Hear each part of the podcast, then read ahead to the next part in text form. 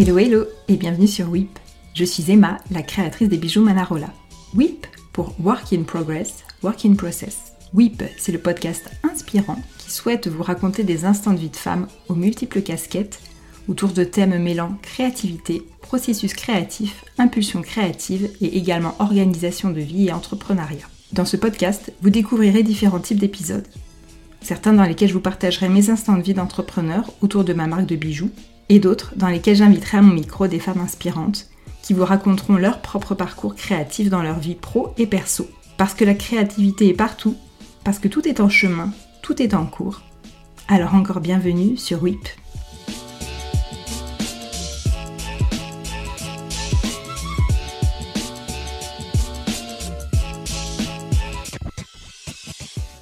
Bienvenue dans la seconde partie de notre conversation avec Diana.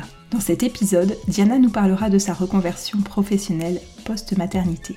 Elle nous racontera comment elle est passée de directrice de bar à naturopathe. Une reconversion pas banale et dans laquelle elle a su implémenter son identité. Au fil de son travail avec les autres et sur elle-même, elle prend conscience d'une certaine dissonance entre sa pratique et son esprit. Parallèlement à cela, elle n'a pas abandonné sa pratique artistique et l'envie de s'y remettre revient. Mais je m'étais dit qu'à ses 3 ans, le jour où elle rentrerait à l'école, je serais la personne qui la Hmm. coucherait le soir. Je sais pas pourquoi ça m'émeut, parce que Hmm. nul. Mais voilà, je m'étais euh, fixé cet objectif-là, et de là, en fait, elle est partie à tout un. des questions, Hmm. qu'est-ce que je vais faire, qu'est-ce que je peux faire. Et c'est ce qui est bizarre, c'est qu'à aucun moment, je me suis dit, je vais reprendre mon premier métier. C'est fou ça. C'est fou, hein C'est fou. Non. Je me Ça, suis- ça, ça ne t'est pas passé par la tête à un moment donné C'est. Bah, en fait, ça m'a sans doute traversée. Mhm.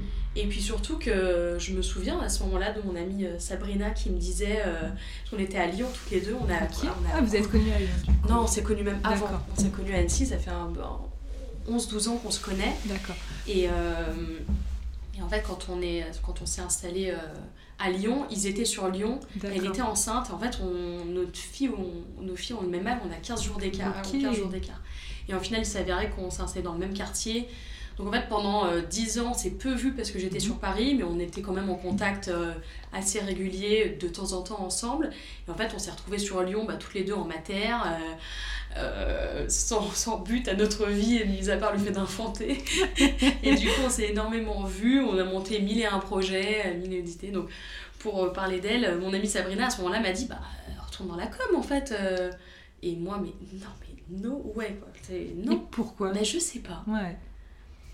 Je Un je sais sentiment, pas. une sensation. Enfin, bon, Bah, à je ce me moment-là, c'était pas ça. ça. Ah ouais, à ce moment-là, c'était pas ça. Ouais, ouais.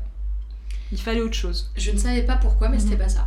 Et puis en fait, j'ai basculé dans un truc de euh, d'une vie quand même. Alors ça, c'est le cas de tout le monde, d'une vie plus ou moins égoïste, hein, hyper focus, euh, auto-centré, à euh, mais qu'est-ce que je vais, comment je vais faire Avec ça? avec ça?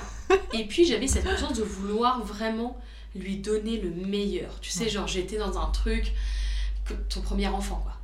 J'ai idéalisé. Je enfin, peux pas me tromper. je peux euh, pas me tromper, je veux qu'elle euh, qu'elle mange euh, des bonnes choses. Donc j'allais au marché tous les matins, je cuisinais mes petits pots tout maison. Enfin, j'ai eu envie de lui donner euh, tout ce que je pouvais lui donner, Ouais. le meilleur pour sa santé, son développement, etc. Et j'avais quand même conscience que j'avais pas un bagage hyper renseigné sur la question. Tu vois Ok. Euh, Donc bref, quand ma fille est arrivée, je me suis dit non mais en fait... Il y a des choses à revoir. Ouais, il y a des choses à revoir, je veux Mhm. lui donner les bons réflexes tout de suite. Ouais. Euh, je veux pas qu'elle ait ses questions à se poser là à 30 ans. Ouais. Donc voilà, j'ai eu envie vraiment de me renseigner sur la question. Donc, j'ai découvert la naturopathie.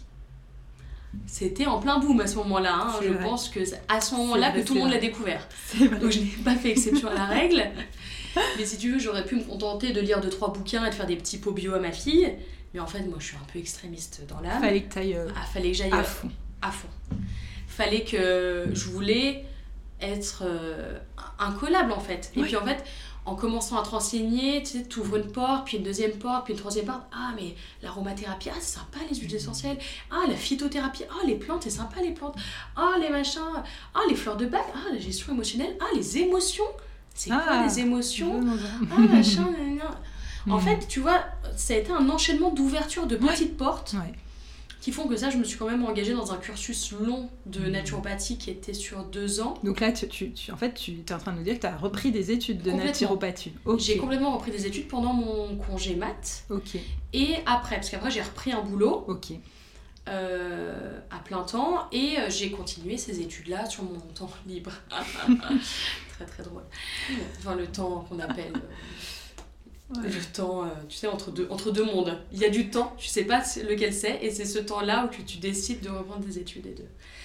Donc voilà, donc j'ai fait ça, mais je suis quand même allée à fond et ça m'intéressait grave, parce qu'en fait, tout ce que j'apprenais, je pouvais l'implémenter direct, enfin c'était hyper passionnant. Mais à la fois, je sentais bien le côté complètement dissonant de ma propre personne. Enfin, C'est-à-dire que... Oui. euh, tu vois, je mettais un pied dans un monde complètement healthy, complètement euh, nature peinture, alors que moi je suis euh, une citadine plus plus, parisienne, je me claque un McDo par semaine, et puis j'ai pas du tout arrêté. hein. Donc, Du coup, en fait, j'étais euh, j'étais l'extraterrestre du, du milieu de la naturopathie, tu vois. Complètement, oui, je vois. Mais, euh, mais pour autant, je me dis, mais en fait, euh, pourquoi pas? Est-ce Pourquoi que ouais. est-ce que c'est obligé d'être réservé à cette Mhm. élite de personnes Mhm. qui prennent soin d'eux, qui font du sport depuis qu'ils ont depuis qu'ils ont l'âge, tu vois? Ouais, ouais, tout à fait. et, je, et je pense que justement Est-ce j'avais qu'il y a besoin d'être extrémiste pour euh, finalement toucher à, à ça aussi? Bah c'est ça Hmm. Et je me suis dit en fait je vais pas euh, faire semblant d'être une autre Ouais. parce que ça va pas marcher Ouais. et puis parce qu'en plus on va se foutre de ma gueule parce que Mhm. les gens me connaissent quand même donc je vais être celle que je suis en disant qu'on peut prôner une alimentation pas que l'alimentation un mode de vie plus sain Mhm. tout en euh, étant euh, normal en fait. tu Oui, vois. Sans être à manger des graines de chia euh, Voilà. matin, midi et soir. quoi. Exactement. Hmm. Et justement, comment en fait on peut. euh, Implémenter ce genre de, de- de Exactement. choses dans une vie euh, qui soit à peu près classique, on va Ouais, dire. ouais, guillemets. complètement. complètement. Et, euh, et du coup, euh, et c'est ce qui a fait, je pense, mon, mon, petit, euh, mon petit succès. Enfin, Mhm. j'appelle pas ça un succès, mais disons, les gens se sont un peu reconnus. Voilà, t'as eu coup- ton, ta différenciation, on va Voilà, dire, par rapport à d'autres. En fait, ça parlait à plein de gens. Ouais. Ça parlait à toute cette génération-là que j'étais. mhm. de jeunes trentenaires qui ont eu une vie un peu one again Mhm. et qui deviennent parents. Ouais. En fait, j'étais juste pas l'exception qui confirme la règle. J'ai juste, moi, été à fond dans le truc. Et du coup, je me suis dit, en fait, du coup, je peux accompagner ces gens-là vers cette Bien sûr. transition, en fait. Mhm. Tu vois, cette transition qui n'est même pas une transition, qui est juste, voilà, réadapter un petit peu son mode de vie pour éviter de Ouais. claquer un cancer à 40 ans, peut-être, Ouais, tu ouais, vois. euh, tout à fait. et, euh, et voilà, et du coup, j'ai euh, j'ai créé euh, Naturo et Morito. Et du coup, c'était assez euh, euh, drôle ce, ce mot parce que Morito, en fait, ça voulait dire plein de choses. Pour moi, c'était clairement mon identité parce qu'en fait, le Morito, bah maintenant, euh, vous le savez, en fait, j'ai fait plus de Morito dans ma vie que, euh, que but de verre d'eau, je pense, tu vois. Donc, c'était vraiment un, un clin d'œil à mon passé de, de, de directrice de bar, en fait. Et c'était une manière de dire, on peut être naturaux Mhm. et on peut boire des moritos en fait. Et, et derrière ça, il y avait tout un message de tu peux être euh, qui tu veux être Ouais. et c'est ok quoi. Ouais, ouais, On tout peut faire ça en On douceur. peut faire tout, on peut mêler les choses. Ouais, on peut mêler les Mhm. choses et, euh, et voilà. Parallèlement à la naturo, en fait, pendant mes études de naturo, je me suis ouvert. En fait, quand on commence à parler euh, dans mes études de naturo, il y avait de la sophrologie, il y avait de la cohérence cardiaque, il y avait de la, de la psycho, de la gestion émotionnelle. En fait, tu vois, on ouvre quand même une porte qui est celle du développement personnel à un moment donné. Et dans la naturopathie, il n'y a pas uniquement le focus euh, santé euh, physiologique. Mhm. Il y a quand même cette part un peu, euh, un peu psycho-émotionnelle en fait. Mhm. Donc de là, je me suis un peu intéressée à ça et ça m'a passionnée, ça m'a doublement passionnée que, que le côté naturel parce qu'en fait, ça faisait vraiment écho à qui j'étais, c'est qu'à un moment donné de ma maternité, j'ai vraiment eu besoin de me découvrir, de savoir qui j'étais, quelle mère j'avais envie de devenir, enfin quelle mère j'avais envie d'être, euh, et certainement pas celle que j'ai envie d'être, qui était mon schéma à moi éducatif, même si euh, j'ai une bonne relation avec mes parents, j'ai longtemps été en conflit avec ma mère, ça a été, euh, ça a été très compliqué pour moi, et du coup, le fait de devenir mère à mon tour, et d'une petite fille, j'avais quand même très peur de reproduire certains schémas, Hmm. certaines choses, euh, et de pas finalement réussir à être euh, cette maman-là que j'idéalise en fait, mais juste d'être euh, ce que ce qu'on m'a appris à être. Enfin, tu vois, ouais, je voilà, toutes ces questions-là, Mm. mais je pense que beaucoup de mamans Bien se sûr. posent hein, évidemment sur, sur notre rôle en fait et sur ce qu'on va fait. faire de, de ça quoi. Et, euh, et de là en fait démarre un, un vrai travail d'introspection Ouais. finalement, tu vois, de quête un peu personnelle. euh, ok, qui je suis, euh, comment voilà. Donc en fait, de ce chemin-là introspectif qui s'appelle en fait, je me suis aperçue qu'en psychologie, ça arrive toujours à des moments un peu clés. Donc ça peut être une Mhm. maternité, ou soit si ce n'est pas une maternité, autour de la trentaine. En fait, c'est à un moment donné ce qu'on appelle dans, le, dans un chemin de vie la quête de sens. Ah, d'accord. Et en fait, on est en quête de sens sur soi, on se pose des Mhm. questions sur soi, que c'est complètement normal de ne pas du tout se poser à 20 ans, et on ne se pose absolument pas les mêmes à 40. Tu vois, en fait, on, en psycho, euh, ils ont quand même un peu euh, Hmm. étudié ça, et ils sont aperçus que, plus souvent les femmes, euh, ont tendance, autour de la trentaine, à avoir cette, ce questionnement interne qui les ouvre à, à d'autres choses. D'accord.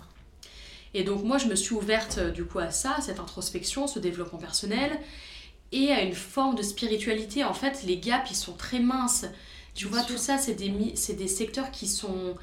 euh, Qui se répondent les uns aux autres. hein. Ouais, qui sont Mm. très perméables en fait, tu vois, qui se répondent. Mhm. Enfin, comme je te disais, tu ouvres une porte, on ouvre une autre, derrière il y en a sûr, une autre. Bien sûr. Tu t'aperçois même pas comment tu as fini par avoir les deux pieds dedans Hmm. alors que juste euh, tu t'es juste questionné sur tes émotions quoi. Ouais. En fait, c'est un peu ça qui m'est arrivé, tu vois, je suis à- je me suis intéressée après à à tout ce qui est de l'ordre d'un peu de l'impalpable. Et puis je viens aussi d'une famille euh, d'une lignée de femmes dans laquelle c'est assez présent. D'accord. Tu vois, euh, ma maman a, des, euh, a toujours été euh, médium, en fait, euh, clairement. Euh, N'en a jamais rien fait à proprement Mhm. parler, mais en tout cas, c'est présent. Ma grand-mère aussi, mon arrière-grand-mère aussi. C'est dans, nos, dans notre lignée de femmes Mhm. euh, quelque chose qui n'est absolument pas euh, un tabou, finalement, parce Mhm. que euh, c'est complètement euh, normal, en fait. Mhm, On- mhm. J'appelle pas ça volontairement des dons, parce que aujourd'hui je ne pense pas que ce soit des, des dons à proprement parler, mais en tout cas, c'est des capacités qu'on a, qu'on a exploitées dans ma famille. Hmm. Donc en fait, euh, mais alors que moi, jusqu'à mes 30 ans, pas du tout. Tu- pas du tout, ça ne m'intéressait. Absolument pas. Euh, et du coup, en fait, tu vois, de cheminement faisant, bah, ces choses-là sont un petit peu revenues Hmm. et avoir euh, et j'ai renoué un peu avec cet héritage familial tu sais quand tu cherches un petit peu d'où tu viens tes racines et qu'est-ce que tu vas pouvoir transmettre bah tu fouilles un peu et je me suis sûr. aperçue que ça faisait quand même partie de moi cette part de, Hmm. de, de, de mysticisme d'irrationnel ce- cette part d'impalpable et je me suis dit bon euh, ça peut être intéressant Ouais, ce truc t'es là allé fouiller un petit peu plus. allée et fouiller, quoi. ouais. De là, vu que je suis un petit peu extrémiste, encore une fois, j'ai décidé de me former à la question. Donc à la question énergétique, vraiment, euh, ok, c'est quoi l'énergie, c'est quoi la matière, euh, qu'est-ce que euh, c'est fluide, toutes ces choses-là. Donc je me suis formée pendant un an à ça, parce qu'en fait ça touche à plein de concepts après. Tu vois, ce qu'on appelle un peu les concepts donc, de spiritualité, des concepts un peu New Age, en tout cas que se sont appropriés la culture Mhm. New Age, avec la pensée positive, avec euh, la loi de l'attraction, Mhm. avec euh, le magnétisme. Enfin, il y a, il y a tout un ensemble de choses qui appartiennent à ce domaine-là. Ok. Et en fait, quand tu ouvres une porte, ah là, c'est... T'en ouvres mille en fait. C'est assez difficile de pas en ouvrir mille. Mais ça arrive, il y a des gens qui en ouvrent qu'une, qui vous regardent, qui la referment, qui reviennent plus tard, Mhm. ou qui restent juste sur le pas de la porte. Mais moi, c'est dans ma nature d'être un peu euh, extrême Mhm. en fait. J'aime aller au fond des choses. Et en fait, j'y suis allée à fond quoi. Donc j'ai refait une année de formation là-dedans. J'ai vraiment fait, euh, j'étais vraiment Donc tout en, toute, par- euh, tout en parallèle, à ça, en proposant des, des consultations naturaux, etc. Exactement. Donc en fait, tout ça, c'est un petit peu mêlé. Ça se mêlait, ouais. Et en fait, ça m'intéressait vraiment beaucoup plus parce que j'aimais euh, accompagner les personnes sur l'aspect psycho-émotionnel de leurs mots. Hmm. En fait, ils venaient me voir pour un mot et moi, j'avais cette détection de voir ce qu'il y avait au-delà de leurs mots physiques Mhm. que du coup, je n'avais pas du tout envie de, de soigner, c'est pas le mot, mais d'apporter une solution.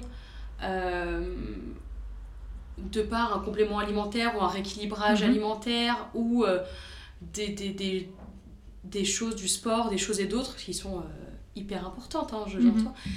Mais, mais moi, je m'intéressais vraiment à ce qu'il y avait derrière ces, ces mots-là, ces blessures-là, vraiment les émotions des gens, ce que ça disait d'eux, ce que ça disait de leur passé. En fait, ça, ça, me- ça me passionnait, quoi. Hmm. Donc en fait, très vite, j'ai complètement lâché la naturo, mais vraiment très vite, en fait, mes consultations étaient vraiment des consultations psycho-émotionnelles pas tout le temps euh, énergétique à proprement Mhm. parler, parce que euh, je travaillais beaucoup en ce qu'on appelle en relation d'aide. Alors c'est un mot qui veut tout et rien dire, mais en fait j'allais travailler sur les croyances des personnes, sur leur, leur notion de, de valeur, de valeur personnelle, mais leur les valeurs qui s'implémentent dans leur vie également. Hmm. Euh, et de les besoins. Tu sais, les gens connaissent pas leurs besoins, leurs émotions. Donc j'ai fait une formation d'intelligence émotionnelle. L'intelligence émotionnelle, c'est vraiment euh, bah, comprendre une émotion, ce que, quel est le besoin associé, comment on, comment on y répond, etc. Donc ça, ça m'a, ça m'a vraiment passionnée. Mhm. Voilà. Jusqu'à un certain moment. Jusqu'à un certain moment. En fait, jusqu'au moment où, euh, tu vois, tout ça, c'est- marrant, on en discutait un petit peu, enfin, ça faisait partie de tes questions. Ouais. Il y a une notion de, de l'être qui est hyper importante quand tu touches ce truc-là du doigt. C'est-à-dire que on ne prône que par l'être, en Mhm. final. Tu vois? Et en fait, ça devient très dissonant quand tu as décidé d'en faire une activité professionnelle. Ouais. Parce que tu plus dans l'être, en fait. Ouais. Tu es dans le faire. Tout à fait. Et à partir du moment où on te fait croire que tu es dans l'être, mais qu'en fait tu es concrètement dans le faire, puisqu'en fait, euh, si tu veux espérer vivre de cette niche de métier dans laquelle beaucoup de gens se, se mettent, il faut avoir quand même une vision business qui est très importante. Bah, En fait, à un moment sûr. donné, tu construis une entreprise. Tout à fait. Et, et moi, j'ai ce truc-là, cette vision euh, D'entreprise, d'entreprise et d'entrepreneuriat. Et je n'arrivais plus à faire le lien entre En fait, j'ai- les accompagnements euh, avec les personnes et euh, le business en fait. Ouais, c'est ça. En fait, euh, enfin, c'est presque ça. Je n'arrivais pas réellement à trouver le bon business model qui Mhm. respecte la personne, mes valeurs et mon, mon, euh, mon ambition, en fait. Oui, je comprends. Ok, d'accord. C'est qu'à un moment donné, euh, à quel moment euh, tu rends réellement autonome les gens et à quel moment c'est dans ton intérêt de les rendre autonomes, tu vois Complètement. Il y a plein de questions qui se posent. euh, Mhm. qui se pose. Et en plus de ça, j'ai, on a, pendant cette période-là, on a connu le confinement et toute cette période où ça a été un bouleversement mondial en fait pour beaucoup de gens, dans la tête de beaucoup de gens. Donc beaucoup de gens en fait se sont euh, Ruer vers ce genre de choses. hein. vers, Ouais, ouais, rués vers ce genre fait. de choses, vers le développement personnel, parce qu'ils avaient le temps de le faire. Ouais, Mais formidable, c'est génial. Mm. Mais du coup, ça, ça, il y a un marché qui est né de Ouais. ça en fait. Il y a un marché exponentiel Mhm. qui est né du bien-être. Mhm. Et ça, en fait, je l'ai pris en grippe totale. Mhm. En fait, j'ai pris en grippe le business spirituel. J'ai fait un peu une overdose, en fait. Mhm. Tu vois, il y a eu vraiment une, overdose de propositions euh, en tout genre et de, et de business qui se qui Que se tu créent voyais du coup Ouais, chez que les je voyais. autres aussi. partout, chez tout le Mm. monde, sur la toile, sur Internet, Mhm. sur Instagram, sur... euh, Et en fait, euh, moi, j'ai pas arrêté. euh, c'est une question que, qu'on m'a souvent posée. Bah oui, t'as arrêté. Bah ouais, mais c'est compliqué, ça marche pas bien et tout. Ça. En fait, j'ai pas du tout arrêté parce que ça marchait pas. Euh, ça marchait bien, justement. Ça marchait plutôt pas mal. Pour une toute jeune boîte, je pense que ce que j'ai réussi à faire en un an, il y en a pas beaucoup qui l'ont fait dans le même secteur euh, d'activité. Et ça marchait bien, mais euh, en fait, j'ai remis beaucoup de choses en question. Au-delà du, de l'aspect business et, et du fait que j'ai été un peu euh, en overdose de sollicitations de tout ce que de tout ce qu'on proposait sur le secteur. Tu sais, j'accompagnais les gens beaucoup sur leurs croyances. Mhm. C'était un peu un de mes, euh, mes séances un peu phares, les, mes séances sur les croyances, limitantes ou non d'ailleurs. Mhm. On parle de croyances, parce que les croyances, elles peuvent être limitantes à un moment donné, plus l'être à un autre, Ouais. enfin voilà. Tout à fait. Euh, et, de, et de décrypter un petit peu, j'accompagnais les gens à décrypter cette toile mentale des choses qui se racontent, Mhm. et de voir un peu où elle prend sa source, tu vois. Donc ça, c'était c'était très chouette. Mais en fait, quand tu fais ça pour les autres, mais en fait, la moindre des choses, c'est de le faire pour soi. Et du coup, euh, j'ai été amenée à me re-questionner, à re-questionner mes propres croyances. mes sûr. propres fondements, en fait, sur quoi je base ma pratique? Mm. Sur quel type de fondement je base ce que euh, j'enseigne Ce que aux gens, transmets. ce que je Mm. transmets. Mm. J'enseigne, c'est pas le mot, parce que j'étais pas du tout en qualité d'enseignante, je faisais pas de formation. D'ailleurs, mon programme dont, dont on parlera Ouais. après, Mes chakras vous emmerdent, c'était de la transmission. Oui. C'était pas une formation, j'avais pas euh, pour prétention de former qui que ce soit, quoi Mhm. que ce soit. Je transmettais des connaissances Mm. et à un moment donné, j'ai remis en question ces connaissances. Mm. Je me suis dit, mais en fait, euh, ça se base sur quoi exactement? Et je me suis sentie à un moment donné, quand j'ai fouillé, Donc, t'as en fait. Tu as voulu euh, quelque chose de, de- de- de concret, en fait, de, Ouais, j'ai de- voulu un peu plus ramener du scientifique, rationnel, entre- ouais. ouais, du, du rationnel. D'accord. même si je garde complètement ma part intuitive et rationnelle, et je veux. et, et, euh, bien sûr que ça existe. Mhm. T'avais t'avais l'impression peut-être d'être qu'il y avait trop. En fait, t'avais besoin de, de, Ouais. de de revenir un peu à quelque chose de plus au milieu et pas extrême pour le Ouais. coup. Ouais, complètement. J'ai eu besoin de ramener à quelque chose d'assez ancré et d'assez Mhm. cartésien parce que euh, je me sentais une, euh, une responsabilité Mhm. par rapport aux gens que je reçois, D'accord. qui est une responsabilité de ils viennent me confier des choses, ils viennent me donner de l'argent parce qu'en fait euh, ils ont envie d'aller euh, mieux, ils ont envie de comprendre des choses, ils ont enfin je me sentais d'une certaine responsabilité dans mon accompagnement de pas transmettre n'importe quoi, n'importe qui, Mhm. n'importe comment en fait. Et, et en fait dans toutes ces croyances là un peu euh, un peu new age et un peu euh, énergétique, un peu enfin on peut mettre plein de domaines en fait sous ce chapeau là. Ben, ça reste des croyances Mhm. ça reste des croyances et absolument rien n'est euh, scientifiquement fondé. Mhm. Donc en fait, on adhère à ce que moi je pense. Mhm. Mais en fait, ce que moi je pense, c'est pas la vérité absolue en fait, c'est une vérité. Et en fait, tu vois, tous ces Oui, oui, je trucs-là, je, me suis dit, mais Je comprends, je comprends. t'es qui à un moment donné pour euh, faire croire aux gens que c'est ça en fait la vérité? Puisqu'à un moment donné, tu sais, quand tu payes une certaine somme pour entendre une certaine chose, c'est la vérité quoi. Bah oui. Et Mhm. c'est pas forcément la vérité. Mhm. Et en fait, euh, tout ça pour aller où? Mhm. Qui mène à quoi? Qui, qui, te, qui te met des œillères peut-être par Mhm. rapport à des à d'autres choses qui sont plus importantes? Enfin, Mhm. voilà, il y a eu toute cette remise un petit peu en question de, de ma pratique. Ouais, ouais, bien sûr. Euh, je pense que, que je n'aurais pas eu si je n'avais fait que de la naturopathie. Parce qu'en Oui. fait, c'est scientifiquement prouvé. Là, euh, la naturopathie, c'est pas du tout quelque chose de farfelu. hein. Mhm. On est dans quelque chose pour le coup de concret avec des plantes, même des supports un peu, euh, même anc- enfin, ancestraux, tu vas me dire, d'autres choses sont ancestrales, mais je veux dire quelque chose qui est, euh, oui, un peu comme tu dis, scientifiquement prouvé, avec bon, euh, presque médical entre guillemets. Ouais, ouais, ouais, complètement. mhm. C'est une, une branche différente euh, de la médecine euh, qui s'intéresse à des choses plus euh, naturelles et aux vertus un peu ancestrales de certaines Mhm. choses, mais ça reste assez, euh, assez factuel. Mhm. Sauf qu'en fait, moi je suis pas du tout restée là-dedans, je suis Mhm. allée sur des, sur des choses, sur un terrain beaucoup plus Mhm. glissant, Ouais, ouais. tu vois.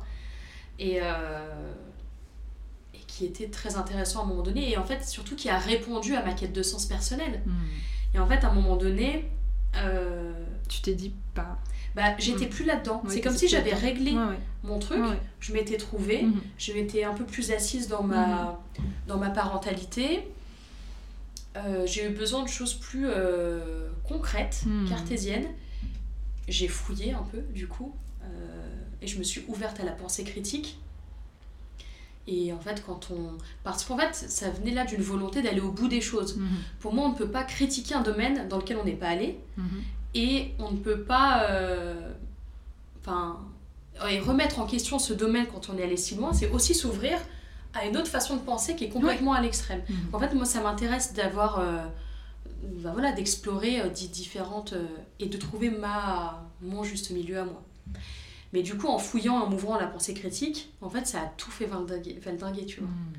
je me suis dit que qu'il y avait que c'était un peu des conneries quoi Mhm. que c'est pas que c'est des conneries parce que ça fait du bien à plein de gens et je sais que j'ai fait du bien à des gens et, et moi-même ça m'a fait du bien. Donc je pense que c'est très utile à un temps donné, Mhm. mais je Mais pense faut qu'il faut se pas y perdre. rester. Ouais, faut ouais. pas se perdre en fait. Ouais, ouais. Je comprends ce que tu Faut veux pas dire. se perdre un peu son humanité dans des choses euh, qui sont euh, euh, trop. Ouais, euh, ouais. Perdre sa propre euh, conscience et son propre libre arbitre finalement.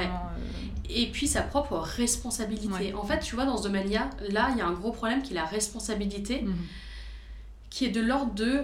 Tu sais, quand on commence à dire que tout est. euh, que rien n'arrive par hasard, que tout est euh, dû parce que ça devait arriver, qu'il y a ça parce qu'il y a ça. Tu sais, on mystifie un peu tout. Bah, en fait, on se déresponsabilise complètement. Mhm.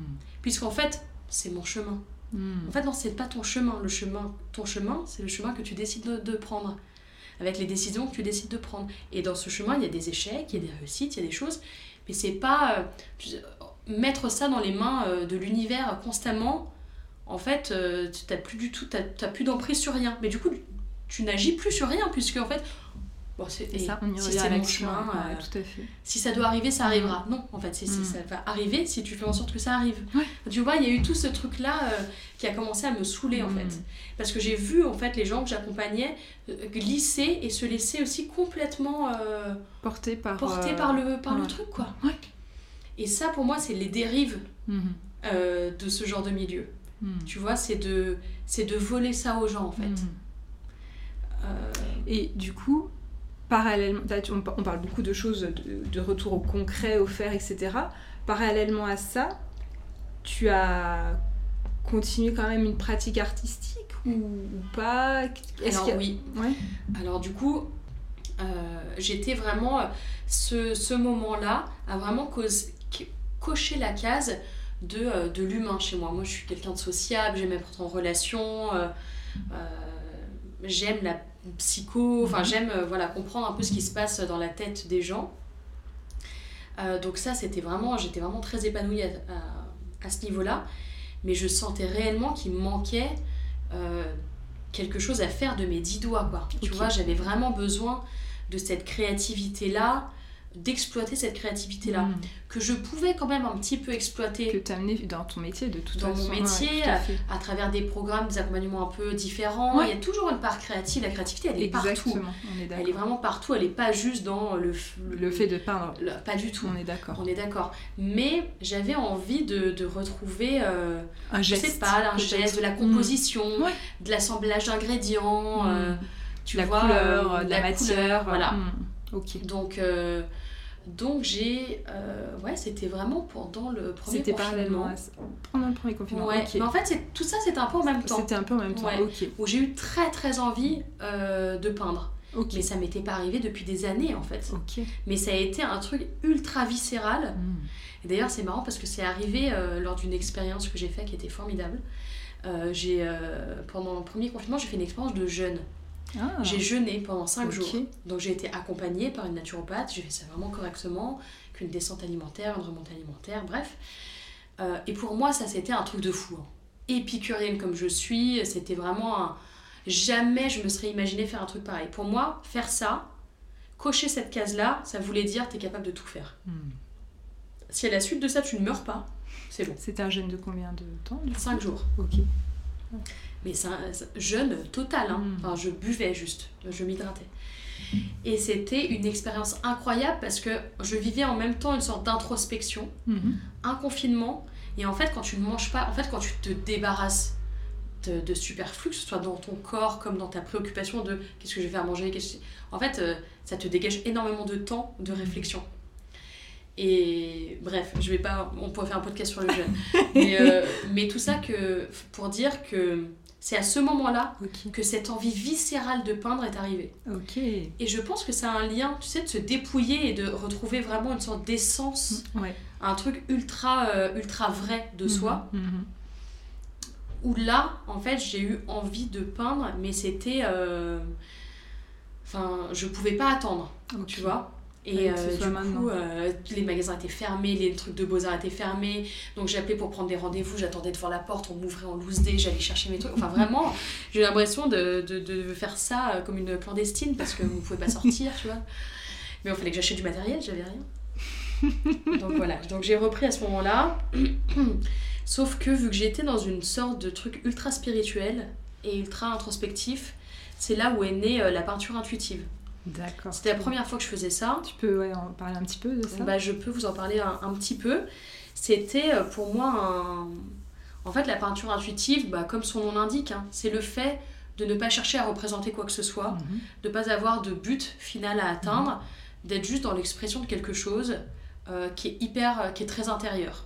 Ok. Donc qui est, euh, qui est complètement intuitif, Mhm. sans recherche de résultat. Tu réfléchis pas. Tu et réfléchis pas, C'est le geste, t'essaies c'est pas de représenter. Voilà, t'es Mhm. dans une intentionnalité en fait. Et ça m'allait bien puisqu'en fait j'avais pas dessiné depuis des années. Ouais. Déjà je peux plus du tout faire hein, parce que le dessin. Ah bah oui, quand tu pratiques muscle, hein, pas, je oui, pratique pas, complètement. plus, hein. complètement. Donc ça m'arrangeait en fait quelque part de pas avoir à représenter quelque chose. Euh, et puis, euh, et puis j'étais voilà, dans ce jeune, euh, dans ce truc hyper intérieur. Donc en fait, cette peinture intuitive là, c'était mon flow, tu vois, c'était vraiment mon, mon, mes moments de méditation. Moi, je suis pas, euh, j'étais pas la l'énergéticienne qui allait partir pieds nus dans la forêt, se connecter aux éléments, ni méditer pendant des heures, ni bouffer bio. Enfin, t'as as bien compris, j'étais pas ce genre de personne. Donc, du coup, je retrouvais un peu cette spiritualité-là et cette quête intérieure-là au travers de la peinture, en fait. Mhm. C'était, en fait, quand je me mettais à peindre, et encore aujourd'hui, quand je le fais, même quand je dessine, en fait, tu bascules dans un état modifié de conscience, tu vois, je fais des, trucs, des choses Ouais. comme ça, ça c'était une peinture intuitive. Mhm. T'es dans un état modifié de conscience tel que. Ouais, c'est comme en méditation, Ah en fait, tout simplement. Mhm. Et en fait, c'est euh, c'est génial, quoi. J'étais, en fait, j'étais pas. Pourtant, je faisais quelque chose, Mhm. mais j'étais pas dans le faire. Ok. Tu vois? En fait, c'est le moment, ce truc-là, où vraiment j'associe ça à de la méditation. Tu sais, Ok. quand tu te poses Ah ouais. en, en lotus, là, que tu fais rien. Bah, moi, c'était exactement pareil. Je ne faisais rien. J'avais mon cerveau, du coup, qui, mon esprit qui se baladait, Mhm. tu vois, et dans un état un peu méditatif, ou se poser sur la couleur, ou vraiment euh, complètement shooté, en Mhm. fait. euh. et en fait, c'est. euh, voilà, un état un peu euh, de conscience modifié qui est très très agréable et qui permet euh, de revenir à soi très facilement, très rapidement, qui est pas du tout dangereux, qui est, qui est Mm. juste un flow, un peu euh, un temps qu'on prend, qu'on prend rarement en fait, Ouais. tu vois. Et ça, c'est des choses que tu as implémentées après dans ta pratique avec tes patients, la- l'art, la peinture. Et, pardon, c'est tes très, clients? c'est très important parce qu'on n'est pas médecin. C'est vrai. Euh, ou ça me fait penser, t'as jamais, euh, ça me fait penser un peu au, comment on appelle ça, au, à l'art thérapie en fait. C'est, c'est quelque chose auquel t'as pensé, ça, l'art thérapie Bah, évidemment. peu, ouais. Du coup, j'y ai pensé. Je me suis dit, mais en fait, euh, la jonction entre, ce que Voilà, je- c'est ça. entre ces deux Ouais. trucs-là, c'est l'art-thérapie. Et en fait, je me suis bien renseignée sur le, sur le sujet. Je n'avais pas du tout peur de reprendre des Mhm. études, Mhm. qui sont très longues hein, euh, en art-thérapie. Quand tu veux vraiment être euh, euh, reconnu euh, art-thérapeute, c'est c'est quand même euh, assez long. Euh, assez long, c'est 4-5 ans, il me semble. hein, donc euh, voilà, c'est pas rien. Mais c'est surtout que, en fait, c'est pas du tout ce que je voulais faire parce que l'art-thérapie a pour but d'accompagner des personnes malades Mhm. au travers de l'art. Réellement malades. Là, c'est la prise en charge de pathologies Mhm. euh, à laquelle on apporte une, une solution artistique. Tu vois? Mhm. En fait, c'est pas du tout ce que je faisais. Moi, je n'avais pas du tout envie d'accompagner des personnes malades, Mhm. ni handicapées, ni je ne me sentais pas du tout Mm. euh, euh, apte à faire ça, ni l'envie de le faire, ni les compétences de le faire. Enfin, j'avais pas du tout envie de faire de mon quotidien euh, quelque chose au service de la maladie. Je comprends. Et en fait, art thérapeute, c'est ça. D'accord, ok, ok, Tu vois ok, ok. Peut-être que d'autres le l'ont Oui, sorti du sûr, contexte et le vivent de façon complètement différente, mais Mhm. de base, Le métier te forme à ça, à intervenir en structure Mhm. euh, auprès de personnes euh, qui ont des handicaps, des déficiences ou Mhm. des maladies lourdes ou des choses comme ça et d'apporter voilà de l'art thérapeutique Ah ouais, à ça. d'accord. ok. Donc en fait, on en a une image qui est pas forcément la bonne. Ouais, Et en fait, en me renseignant, je me suis dit, mais en fait, euh, pas du tout, je veux pas du tout, ouais, du tout faire ça. Donc euh, voilà, c'est pour ça que j'ai pas... ok, ok, très bien. Du coup, par rapport donc à ta pratique artistique, tu disais que c'est quelque chose que tu as pas forcément implémenté dans ton dans ta pratique avec tes patients, mais c'est quand même quelque chose qui est visible finalement sur ton feed Instagram. Il y a pas mal de, de choses, de, de- de vidéos où on te voit peindre, etc. Et parallèlement à ça, j'ai vu aussi que tu avais commencé à, de créer, à créer des bougies. Ouais. Et ça, ça m'a interpellée. Ce qui m'a vraiment interpellée, en fait, c'est euh, qu'au départ, les bougies que tu as fait, que tu as créées, c'est des bougies que tu offrais en cadeau. Mm. Et du coup, après, c'est quelque chose que tu as voulu vendre. Il y a des gens qui ont voulu Ouais, les avoir. Moi, ça m'a interpellé en fait que tu commences en premier lieu à les offrir et pas à, à les vendre en fait directement. Et ça faisait un petit peu écho à ce qu'on disait au début par rapport au fait de comment dire euh, c'était une création, c'est toi qui faisais la création et euh, pourquoi directement tu t'es pas dit je vais la vendre et pourquoi d'abord je vais l'offrir en fait? Et est-ce que c'était quelque chose comme ça qui a à voir avec le le fait d'avoir euh, pas forcément pas de la légitimité mais en tout cas le le fait, oui, de, de- de- de- d'attribuer finalement l'objet artistique, un objet que tu faisais, que tu créais, euh, à- voilà, tu pouvais pas le vendre en fait. Mhm. Est-ce que est-ce qu'il y a un lien entre tout ça? Je sais pas si je suis très claire dans ma question. si, si, c'est très clair et je vois bien où tu veux en venir. Et c'est hyper euh, intéressant parce que je me suis jamais posé la question. Donc c'est intéressant que tu dis ça alors que euh, récemment quand j'ai repris euh, une activité euh, dans la direction artistique, j'ai effectivement identifié une croyance un peu qui était de, de l'artiste un peu, euh, un peu fauché, tu vois. Mm. Donc j'ai identifié un petit peu cette croyance-là, mais ce que tu que- dis... Excuse-moi, je te coupe. Parce qu'en fait, tes bougies, c'était, c'est pas simplement des simples bougies que tu fabriques. euh, avec, euh, voilà, t'as aussi tout un travail de, Mm. de peinture, de mots, de. euh, enfin voilà, c'est, vraiment un objet euh, artistique pour moi, tes bougies. Bah, c'est, c'est, c'est marrant que tu dis ça, ça me fait très plaisir, je te remercie. Mais c'est vrai que je pense que c'était ma manière à moi. En fait, avec la peinture intuitive, je ne l'ai pas implémentée dans mon business parce que je ne savais absolument pas comment le faire. Mm. Je ne savais pas comment raccrocher ça. euh, Alors, on m'a suggéré des choses, mais je trouvais ça tellement farfelu que j'avais Ouais. pas envie. Je comprends. Euh, Et du coup, je pense que j'ai eu la volonté de, de créer quelque chose qui soit de l'ordre de la création et qui puisse s'implémenter aussi à, à mon business. Mais c'était pas réellement conscient. Tu sais, je me suis Mhm. pas posée un matin en me disant Ok, qu'est-ce que je peux créer que je vais pouvoir euh, mettre dans mon business? Pas du tout. En fait, c'était ces bougies-là. C'était vraiment euh, un peu un hasard, enfin, l'univers qui m'a mis cette idée sur le, sur le chemin. Un, j'adore les bougies. J'ai toujours été fan de bougies, tout le monde le sait dans mon entourage. Mon chéri, il m'a offert pendant des années la bougie box. Mm. Des abonnements à la bougie box et le fait de recevoir une bougie différente tous les mois. J'adore ça, les bougies. Donc, tu vois, c'était. Voilà, j'aime ça. Et deux, euh, bah, lors de ces euh, confinements et tutti quanti, tu sais, on a tous un peu euh, le do-it-yourself euh, Complètement. un peu explosé. Et donc, moi, j'ai pas eu envie de faire du pain, en fait, j'ai envie de faire des bougies, parce que j'aimais ça, et que je dépensais des sommes astronomiques en, a- en en achetant. Mm. Donc, du coup, je me suis dit, bon, ouais, c'est- faut pas sortir de Saint-Cyr, petit jeu de mots, pour faire, bien. pour faire des bougies. Du coup, je me suis un peu rencardée, tu vois, j'ai regardé quelques tutos et tout. Euh, et, euh, et je me suis dit, et les premières que j'ai offertes, c'était aux ADSEM de ma fille Ah. euh, à la fin d'année de la crèche. Tu vois, on fait des petits cadeaux aux ADSEM, Ouais. on est sympa ouais, et tout, on est des, des bonnes mamans. Et du coup, je, leur ai fait des, je leur ai des bougies maison et euh, sur des euh, pots de yaourt. Et j'ai fait peindre ma fille sur le pot de yaourt et on a fait une jolie bougie avec des fleurs dessus. C'était trop content.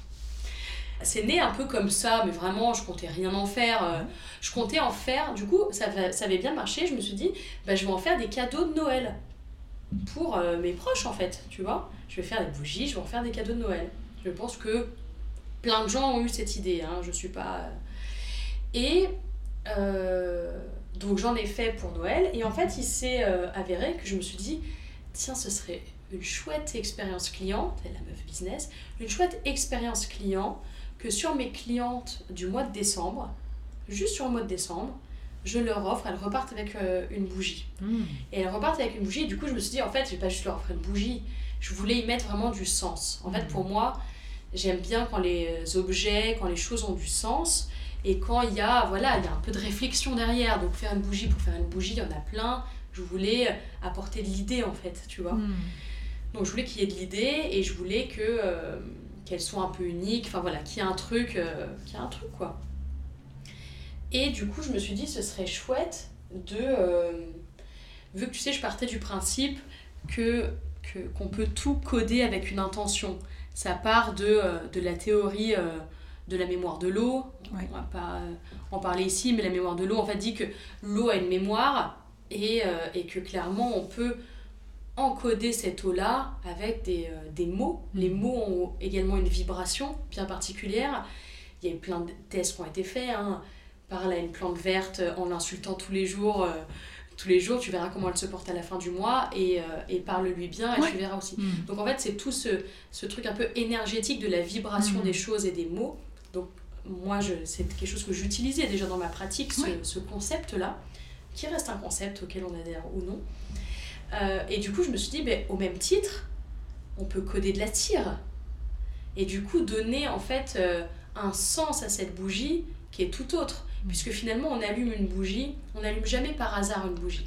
On l'allume dans un moment qu'on veut un petit peu rendre un petit peu différent, un peu important. Un moment pour soi, un moment cocooning, un moment lors de mes soins en fait, tout simplement Mhm. énergétiques ou de mes consultations, j'allumais toujours une bougie. Parce qu'il y a de l'espoir, il y a la flamme. Tu vois, en fait, il y a plein de, il y a plein de choses derrière la bougie. Complètement. Il y a plein de, De, co- de, De connotation, enfin, tu connotation, vois. ouais, tout à fait. Donc ce, ce, cet objet-là me plaisait et surtout que ça faisait le lien avec mon soin en fait. Mm. Vu que j'allumais une bougie lors de mon soin, je me suis dit s'ils repartent avec une bougie dans laquelle à l'intérieur j'ai codé l'intention du soin, l'intention avec laquelle est venue la personne, que j'avais en amont parce que avant de recevoir en consultation, j'envoyais un petit, un très léger questionnaire pour savoir pourquoi la personne venait. Mm. C'était quoi son intention? Moi, ça, et je demandais des antécédents médicaux pour moi avoir faire un petit travail de ce qu'on appelle d'anamnèse en fait, Mhm. savoir un petit peu euh, les voilà.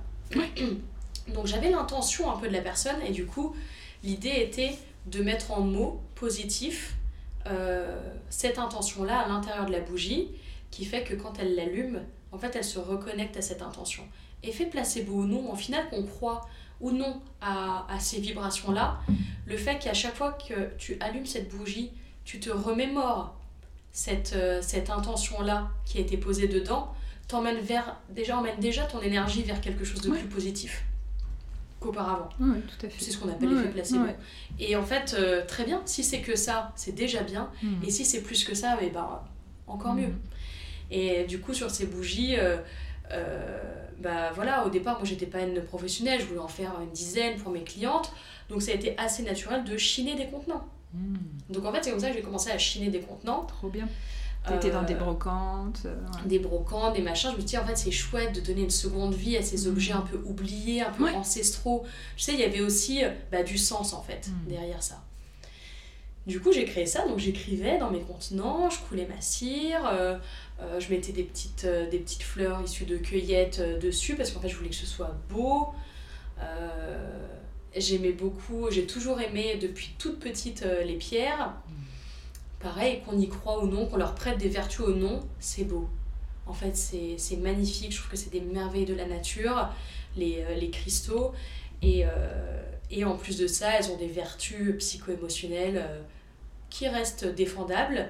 Encore que là, dans ce cadre-là, ça avait du sens. Donc du coup, je choisissais vraiment mes pierres par rapport au sens et à l'intention que je Mhm. mettais dedans. Donc en fait, ça faisait tout un, toute une alchimie qui, euh, qui créait cet objet un peu unique. Quoi, un peu, euh. Et ce qui est drôle, c'est que j'ai un ami, euh, un ami bartender qui n'est pas du tout dans ce domaine-là, qui est un homme et qui machin, mais bon, qui suivait mon travail de loin et qui me disait c'est marrant parce que quand je vois tes bougies, j'ai l'impression de voir des cocktails.